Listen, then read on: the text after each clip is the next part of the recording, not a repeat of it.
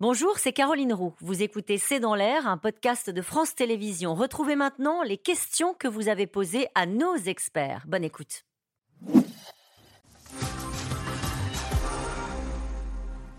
Qu'est-ce que le code 562 exactement, Damien Delceni c'est une sorte de grève du zèle, c'est-à-dire que c'est en fait on fait le minimum, c'est un jargon policier et euh, c'est de dire voilà je fais le minimum, mais par contre euh, voilà les autres missions je les je les réalise pas, c'est une forme de grève euh, qui dit pas son nom parce qu'ils n'ont pas le droit de grève, donc voilà c'est une façon de, de, de, faire le minimum syndical. Dans quel conditions, et même par le passé, ça a été euh, décidé euh, C'est la première fois que j'entends parler de ça, mais c'est un, ah. syndicat qui a assumé euh, le fait. parce que les syndicats, il faut, le dire, ils n'ont pas trop su comment se placer au départ. Et d'ailleurs, le principal danger que court Gérald Darmanin, c'est que les syndicats soient débordés et qu'on ait de nouveau, des, de nouveau des mouvements de colère. Donc il y a un syndicat qui a dit nous, on ne bouge pas. C'est Alliance et il y a Unité SGP qui a dit nous, on, lance cette possibilité de faire grève sans, sans faire grève, puisqu'ils n'ont pas le droit de grève. C'est comme ça que ça a commencé. Quelles sont les conditions requises pour qu'un policier puisse utiliser un LBD demande Olivier. Damien Delceni alors, les conditions requises, euh, a, l'usage des armes de toute façon est toujours assez codifié. Moi après, je alors, je vous dis pas ça pour, pour ne pas répondre à la question et parce que je la connais pas la réponse, mais c'est plutôt que moi je me fie toujours au contexte, c'est-à-dire qu'il y a les textes, il y a voilà ce qu'on nous apprend à l'école et quand et quand et comment il faut ouvrir le feu, puis il y a euh, quand on est euh, le maintien de l'ordre sur son canapé avec un bol de pistache et tout le monde se fait. Mais là, euh, on est confronté à une situation particulière. Donc il faut qu'il bah, y ait une, une, menace précise. Il y a aussi des distances qu'il faut respecter, puisqu'on voit bien que dans le cas des 10, qui pose surtout problème, au-delà du fait qu'ils ont sans doute interpellé quelqu'un qui leur voulait pas de mal, c'est qu'ils ont tiré à bout touchant et qu'on sait que ces armes-là sont létales et très létales quand, euh, quand euh, euh, on est trop près de, de, la cible. Donc tout ça, c'est des, des, données techniques, c'est ce qu'on apprend à l'école, c'est les textes de loi. Après, il y a toujours le, il y a toujours le contexte, c'est-à-dire euh, à quel moment ça se passe, à quelle heure, quels sont les policiers concernés, est-ce qu'ils sont jeunes, est-ce qu'ils sont expérimentés, depuis combien de temps ils travaillent. Euh, là, à Marseille, on est sur des gens qui, depuis 24-48 heures, euh, mm. euh, prenaient tout ce qu'ils pouvaient prendre sur la tête, du mortier, des boulons, des cailloux. Euh. encore une fois, c'est pas pour excuser, c'est juste que quand on parle de texte et de, et de réglementation, on est très loin de ce qui se passe dans la rue à ce moment-là. Euh, donc je pense que ça, il faut, mais le policier, au moment où il en fait l'usage, c'est parce qu'il se sent lui-même en danger C'est dans le cadre de la légitime défense ou le, champ est, est, plus large en, en, principe, un policier qui ne se sent pas menacé ou qui ne voit pas quelqu'un d'autre menacé, parce qu'il est aussi là pour protéger les citoyens qui ne seraient pas seulement lui-même, théoriquement, il n'a pas, il a, pas à faire usage de son arme. Hmm. Euh, Christian nous dit on n'entend jamais parler de bavure dans la gendarmerie. Pour quelle raison? Parce qu'il parce n'y a pas de syndicat dans la gendarmerie.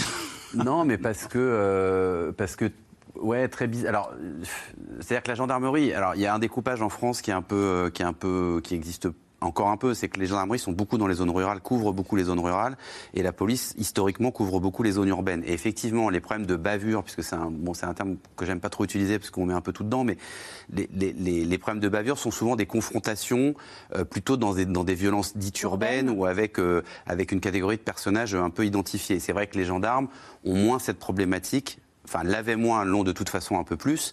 Et il faut savoir que les gendarmes, ils sont très impliqués pour le coup dans les refus d'obtempérer, parce que comme ils font beaucoup de contrôles routiers, euh, ils sont beaucoup confrontés à ça en tant que victimes, mais aussi parfois dans des ouvertures de feu. Et si on regarde le nombre d'ouvertures de feu gendarmes-police dans une année, c'est pas, on n'a pas des différences majeures. Mais effectivement, la bavure, elle est toujours policière, elle est jamais euh, gendarmesque. Peut-être que le mot est pas joli, mais, même mais, euh, bavure gendarmesque n'existe pas. N'existe pas, mais, mais ils peuvent utiliser le, LBD par exemple, les, les gendarmes ont la possibilité. Régulièrement, comme disait Damien, il y a régulièrement des problèmes sur les refus d'obtempérer hein, avec la gendarmerie, parce qu'à partir du moment où l'automobiliste ne veut pas s'arrêter et fonce parce qu'il faut quand même ait cette menace-là, fonce ou fait mine de foncer sur un gendarme, ils tirent, ils font usage de, leurs armes, exactement comme les policiers.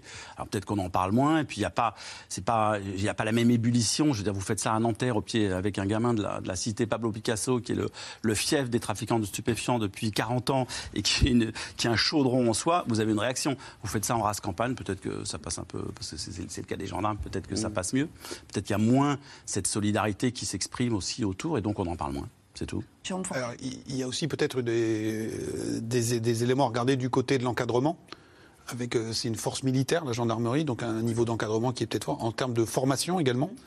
Euh, et vous parliez des, de, de l'usage du feu. Historiquement, comme ce sont des militaires, ils ont la capacité d'ouvrir le feu plus facilement que les policiers. Et donc les policiers avaient obtenu, dans, le sillage de, la vague terroriste, que les conditions d'ouverture du feu leur soient euh, alignées sur ce que faisait la gendarmerie.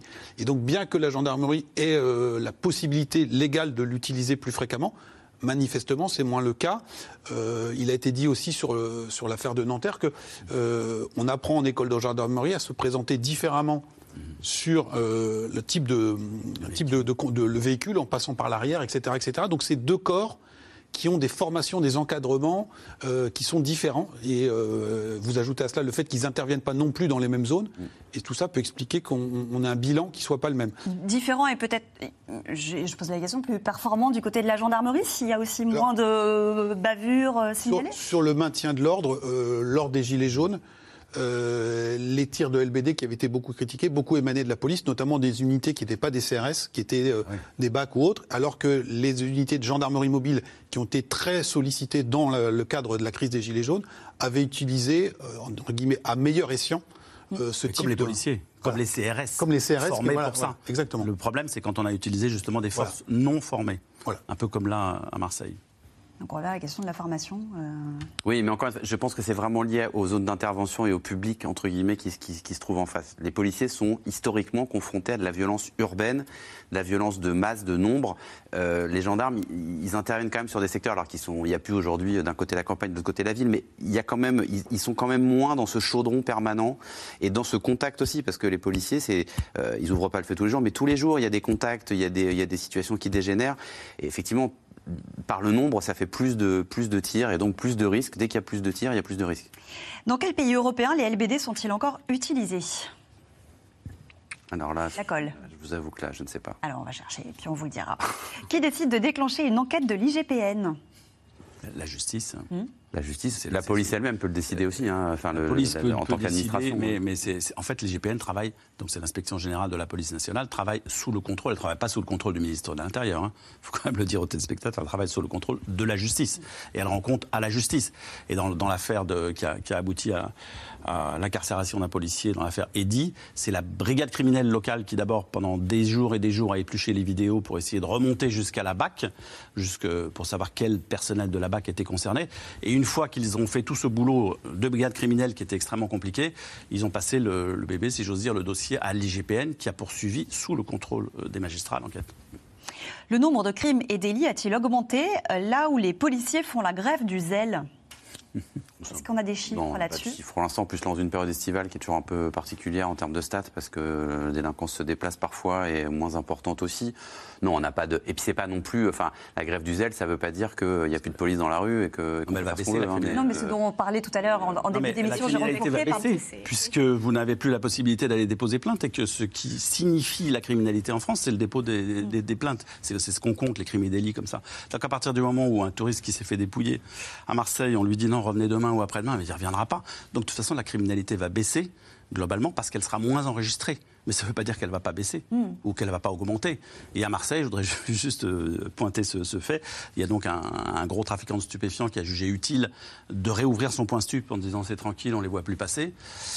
La justice, une autre justice est passée et il s'est fait dessouder immédiatement par celui qui revendiquait ce point de stupéfiant. Donc il y a, il y a aussi d'autres formes de justice en action qui sont parfois plus radicales. Mais ce que vous disiez tout à l'heure, c'est ces deux patrouilles seulement qui, qui tournaient dans, la, dans, dans, voilà, dans Marseille. Il y a quelques jours. Alors c'est aussi pour ça que le ministre de l'Intérieur est, est allé à Marseille, pour essayer de, de remobiliser les troupes pour Alors, éviter que ça. Ceci dit, sur les chiffres, moi je trouve qu'il y a globalement un certain flou à la fois sur euh, combien, de, combien de policiers euh, ont fait valoir euh, ou le code 562 ou, ou ont déposé des arrêts maladie. Parce qu'en fait, il y a, le seul chiffre, me semble-t-il, qu'il y a eu, c'est 5% chiffre de, de Gérald Darmanin dans des reportages, puisque finalement on n'a que ça hein, pour prendre le, le, pouls, les policiers disent non, non, mais ça continue, on est encore très mobilisé, alors que l'intérieur disait que la mobilisation était plutôt, était plutôt en train de, était plutôt en train de, de décroître. Euh, ce serait intéressant quand même si on réussit à un moment donné à objectiver exactement euh, ce qui, euh, s'est passé dans ce moment-là. Mais manifestement, ça va être assez compliqué de, de, tirer des leçons.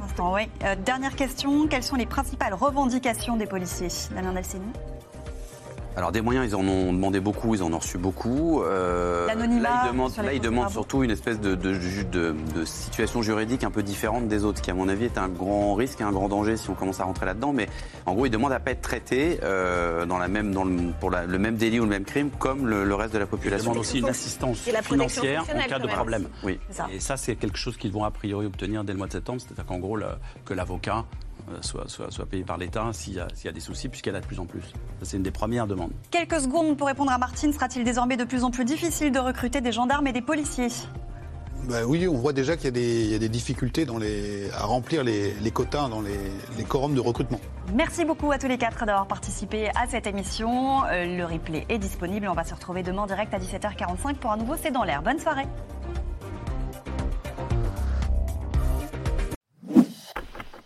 Merci d'avoir écouté C'est dans l'air. Comme vous le savez, vous pouvez désormais écouter l'intégrale, mais aussi l'invité ou vos questions à nos experts. Tous ces podcasts sont disponibles gratuitement sur toutes les plateformes de streaming audio. Et pour le replay vidéo, c'est sur France.tv, bien évidemment. À bientôt.